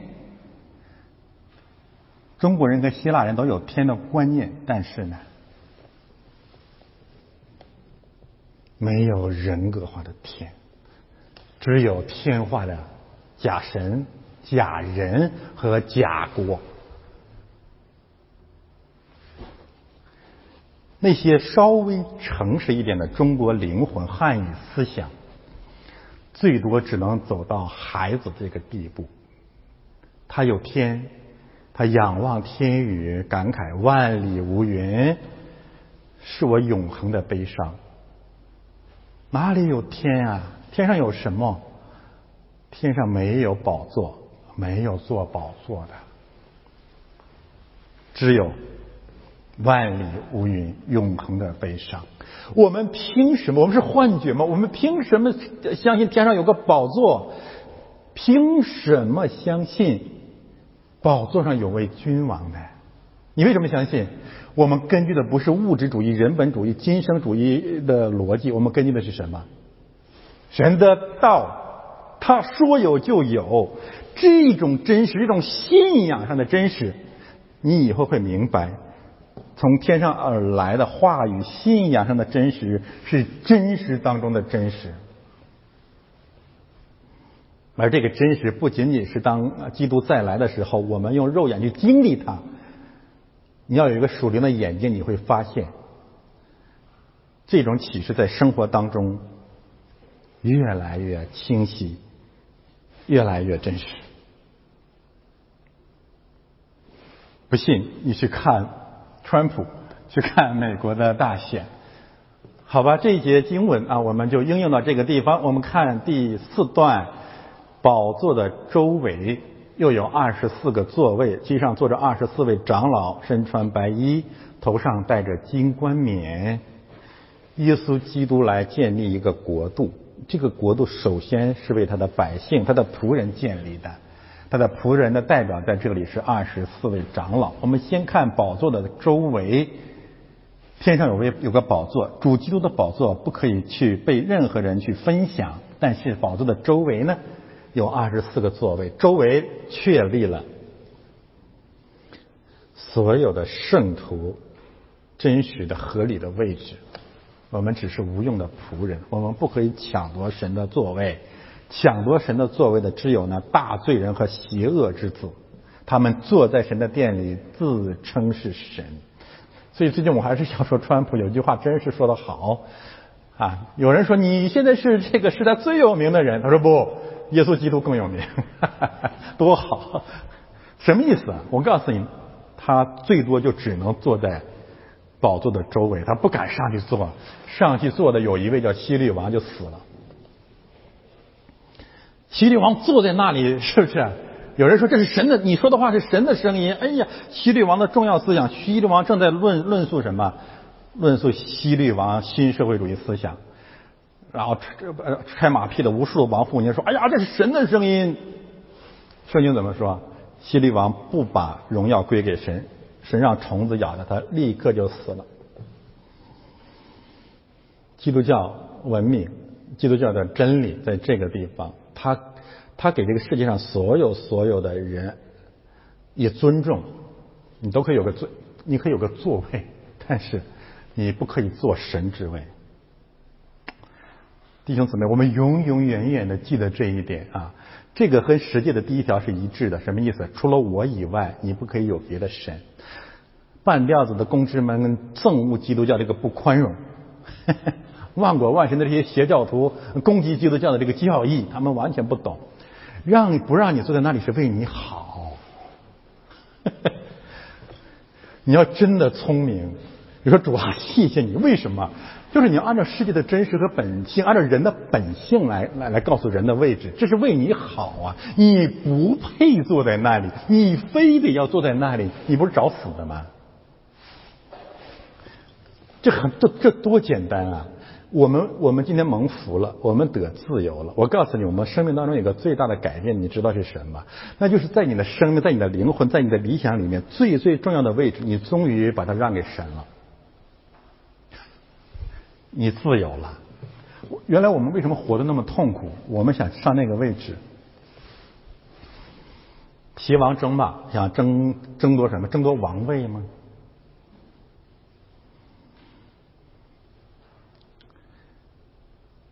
我们永远在神的周边是无用的仆人啊！我们谢谢神，就是宝座的周围这个位置是我们的位置。这里面特别提到了二十四个座位和二十四个长老。看奖章，教会历史上林林总总、花样翻新的解释为什么是二十四，我不去介绍了，因为我觉得毫无价值。我只是给大家讲，我认为最最。可能的合理的解释，那就是已经结晶历代之上二十四、二十五、二十六三章之句，共同主题二十四，多好！二十四章论述二十四位祭祀，二十五章论述二十四场诗班。二十六章论述二十四位守门官门卫，多好！你你费那么大劲干什么呢？其实这里面结论就是，这二十四位长老代表的就是教侍奉教会的仆人，唱诗的、讲道的、管理的、服务的、看门的、关门的，实际上是教会的所有人。他代表我们，就是这个概念了。不难，一点都不难。二十四不难，回到圣经当中去就可以。别作妖，你别想太多，就这么简单。那我结论就是：侍奉教会的人在主身边坐着。我我我写这段经文的时候，我看见那个又有红围着宝座。我就想，又有红哥也在宝座面前坐着，不是说我这个宝座啊，在这个宝座面前坐着，侍奉教会的锁门的、看门的，包括我们这些无用的仆人，其实神给我们的祝福是我们不配的，是我们最后最后要领受的荣耀。所以保罗讲说：“我这至斩至轻的苦苦楚，是为了成他的至重无比、永远的荣耀。”神说：“你们在地上受逼迫，但你们在天上的赏赐是大的，多好！看见这个我们就踏实了。踏实在哪里？我们还坐在那里。有人跟我，有人肯定很很担心啊！哎呦，我们要等到什么时候呀？此时此刻你就在上面了，这是一个解释。第二呢？”你再长再老也会上去的。长老这个词两个概念，第一，啊，教会的职分啊，我不就看已经结晶了。比如使徒行传二十章，长老基督呃不，长老监督呃执事呃牧师诸如此类，可以是呃的共享的一个概念，教会的职分。但是第二点啊，这个长老还有一个概念，这个概念是什么？就是古人。就是又老又长的人，就这个就就是这么讲的。为什么这么讲呢？希伯来书十一章二节，他怎么讲？我们都知道希伯来书十一章呢是英雄谱，对吧？信心的英雄从头呃从哪呀？从哪开始啊？从亚伯拉罕，从亚伯开始，一直排到了旧约的尽头啊。当然也有人说从这个亚伯到撒加利亚。二十四位圣徒，诸如此类，我我不去解释它啊。但是呢，它有一个基本的概念，就是那里讲的古人和这里的长老是一个词，那就意味着从古至今，那些为主做见证的历世历代的人，都会在神的国里。这就是我们最大的安慰，我们就再一次想起主的话：神是活人的神，不是死人的神。圣经上所讲的这些人和我们听闻的一些呃为主做见证、因着信心而死的这些古人，有一天我们都会见面，多好！因为我们的神是复活的神，所以呢，这二十四位长老。不仅在见证主的恩典，更在见证什么？见证复活。他们都活着，全都活着呢，哈，多好！感谢神。但是，不是所有的长老，不是所有的所谓的基督徒都能坐在主的周围。坐在主的周围的长老，古人有两个基本的条件：第一个条件，穿着白衣；第二，戴着金冠冕。这既是结果，也是资格。穿着白衣，我们讲不再讲了。启示录十九章七到八节，清清楚楚的告诉我们，这白衣就是圣徒所行的义。基汤教、极端灵恩派、极端福音派没有资格进去。但是你不是一时一地行义就可以坐在上面去。第二个条件，要把起初的信心、爱心和义坚持到底，才会有经冠冕。为什么这么说？启示录二到十二章十节、三章十一节两次谈到了怎么带经冠冕。你要把你的忍耐的道、信心坚持到底，必得那荣耀的冠冕。结论。与主同在，一同做王，两个基本的条件：行义，并且坚持到底。很清楚，神的百姓得救了，神的仆人得救了。我们与我们与神一同坐在天上，成了天国的居民。那世人呢？翻到最后一节，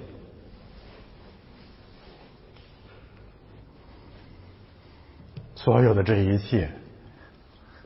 预备妥当，你也可以在这个意义上讲叫备题啊！我不想展开这个这个这个这这个呃聚颂不已的话题啊，就是一人被分别出来，哎，当世人经受呃上文启示录上文说，明天普天下的人受试炼的时候，我们被免除了试炼，与主同在，世人等候世人呢，就是终极的审判，神的烈火。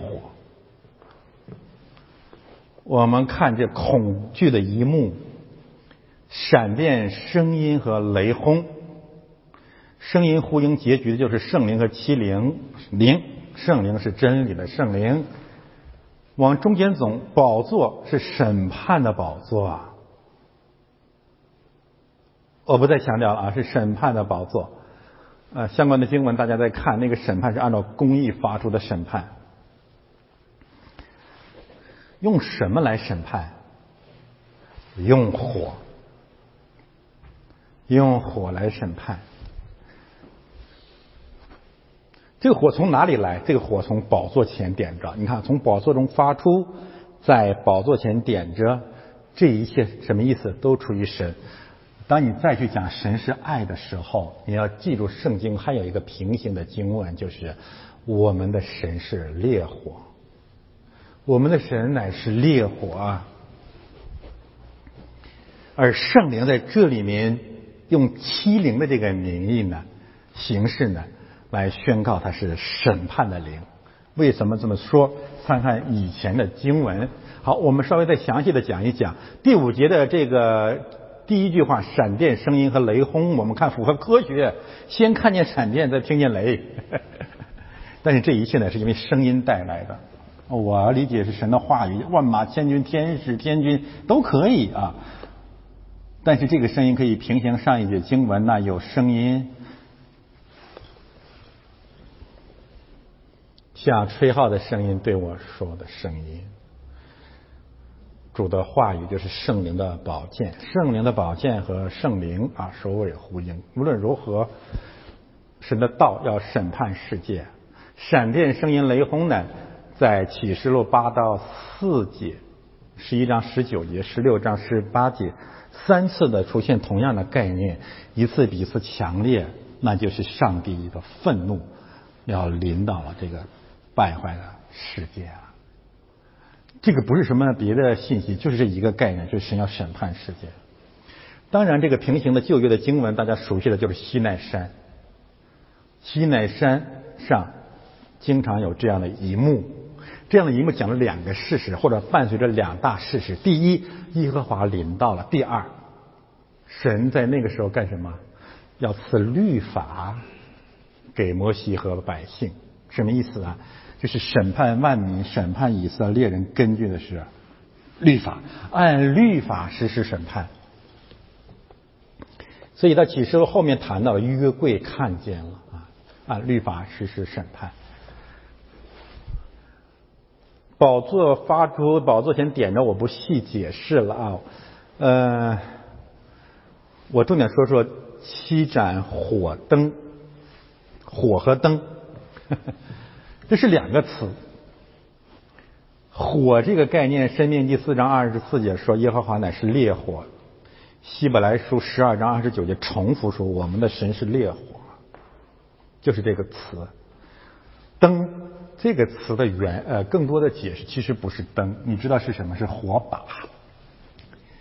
呃，约翰福音十八章三节，就那些罪人、那些士兵、那些差役去挪捉拿耶稣的时候呢，拿着火把。那么这一幕对比，你就知道主来报仇了，就是这个意思。这个火把要扔在地上。启示录八章十节。解释了这个词真正的用途，那就是天上有个星像火把一样丢在地上，这个星的名字叫什么？叫阴沉。然后呢，地上三分之一的河流都被烧干了。审判是从火的审判是从那里开始的，创世纪水的审判，这里是火的审判。我们也可以平行新约好很多很多相关的信息。施洗约翰说。他来用要用灵和火给你们施洗，这个不仅仅指使徒行传五行节的火的施洗，也指最后火的审判。七灵审判的灵，我不重复了。我最后给大家展开一个话题：火的审判，清清楚楚的。即将临到世界，那么最终现身火海的到底是哪样一些人呢？翻到最后一页，仅以启示录为例，我们看到陷入火海或者火湖、火焰之中的是谁？第一，就是我刚才谈到的启示录第八章。火首先毁灭的是人类的生存环境。啊，从我们出生开始啊，这个地上的火灾，我的印象是愈演愈烈。从大兴安岭大火，到加州的大火，到澳洲的大火，烧的吓人，烧的让人恐惧战惊。阴沉啊。就是地上的河流三分之一都被烧干了，这什么意思？很像埃及的石灾，先打击的是我们的生存环境。当你看见考拉满身灼伤的逃向你的时候，希望你有一个属灵的敏感，那就是神的欺凌已经从门开的地方向我们走来。接下来要烧的就是巴比伦大淫妇，烧淫妇的烟往上冒，也就是火。接下来要淋到的是谁呢？是败坏世界的那位大淫妇。一个国或者一个城，他不仅败坏自己的国，也败叫什么？世上的君王与他行淫。我们要为特鲁多祷告。最近好像小小土豆开始变变成小黄瓜了啊！努力努力，因为新任的中国的这个驻加拿大大使更不是东西啊，更是小淫妇，又来威胁，又来威胁我们。希望他们知道啊，巴比伦大淫妇最终在所有人类被点着之前，他先被点着。接下来被烧的是雏类和假先知，那个兽，还有假先知，这些人可能是大淫妇的走狗，或者自以为是高等动物，以高等动物为科学伦理来羞辱整个世界的那些公共知识分子呀，异教的领袖啊。第三类、第四类，撒旦最后被放到火湖里。大家要记得，这不是一类啊。你可以把前面的两类看成是撒旦的差异，那可以。但是最后，撒旦这个本身会被消灭。但是呢，这三类可以指向啊，一句话就是撒旦及其差异：世界之主、政治的领袖、宗教文化的领袖和撒旦自己，对吗？这很清楚的啊，他们会被烧掉。但接下来后面这三类是什么呢？那就是所有的人了，罪人了，死不悔改的罪人。紧随魔鬼之后的是死亡和阴间，他们的权势，罪的权势，死亡和阴阴间作为一个实体性的概念被烧掉，被烧掉什么意思？就不再有死亡了。然后我们看人的结局，两类人，这两类人可以是一类人啊，他们有一个递进的关系。第一类人就是名字没有在生命册上的人，在某种意义上，我们可以说是指不信基督的人。我知道外邦人不爱听这话，不爱听，我们也得这么讲，因为圣经上就是这么说的：名字不在生命册上的人就被扔在火湖里。悔改啊，现在要就要悔改啊！悔改，悔改，信基督，信基督得生命，不然结局比我们想象的还要悲惨。那么是哪些人最终不在生命册上呢？那就是刚硬到底、不再悔改、不愿意悔改的人。最后一段，那里面谈到了在城外、在火湖里面呢，有八大恶人，那是真正的八大恶人。我们讲到启示录二十一章的时候呢，会展开来讲这些八大恶人。我记得第一类人就是胆怯的，最后一类人就是淫乱的、说谎的。无论你是自卑自贱、自自称是蚂蚁，还是你自高自大、自以为是圣君，启示录的画卷和火的结局展示在整个世人的面前。只有两条道路：火湖或者天国，永死或者永生。但是只有圣灵能够让我们看见这真正历史的结局，并且真正的得到从天上而来的安慰。我们再一次的熟悉一下约翰所领受的天上的。启示。此后，我观看，看见天上有门开了。我起初听见像吹号的声音对我说：“你上到这里来，我要讲以后必成的事，指示你。”我立刻被圣灵感动。见有一个宝座安置在天上，又有一位坐在宝座上。看那坐着的，好像碧玉和红宝石，又有红围着宝座，好像绿宝石。宝座的周围又有二十四个座位，其上坐着二十四位长老，身穿白衣，头上戴着金冠冕，有闪电、声音、雷轰从宝座中发出。也有七盏火灯在宝座前点着，这灯就是神的欺凌。我们一起来祷告，天父，我们感谢赞美你，在我们个人和整个人类进入绝境的时候，你给我们打开天上的窗户。主啊，愿你的真光照耀我们，并带领更多的人踏上回家的道路。愿你的旨意成就。我们这样的祷告，奉我主耶稣基督的圣名。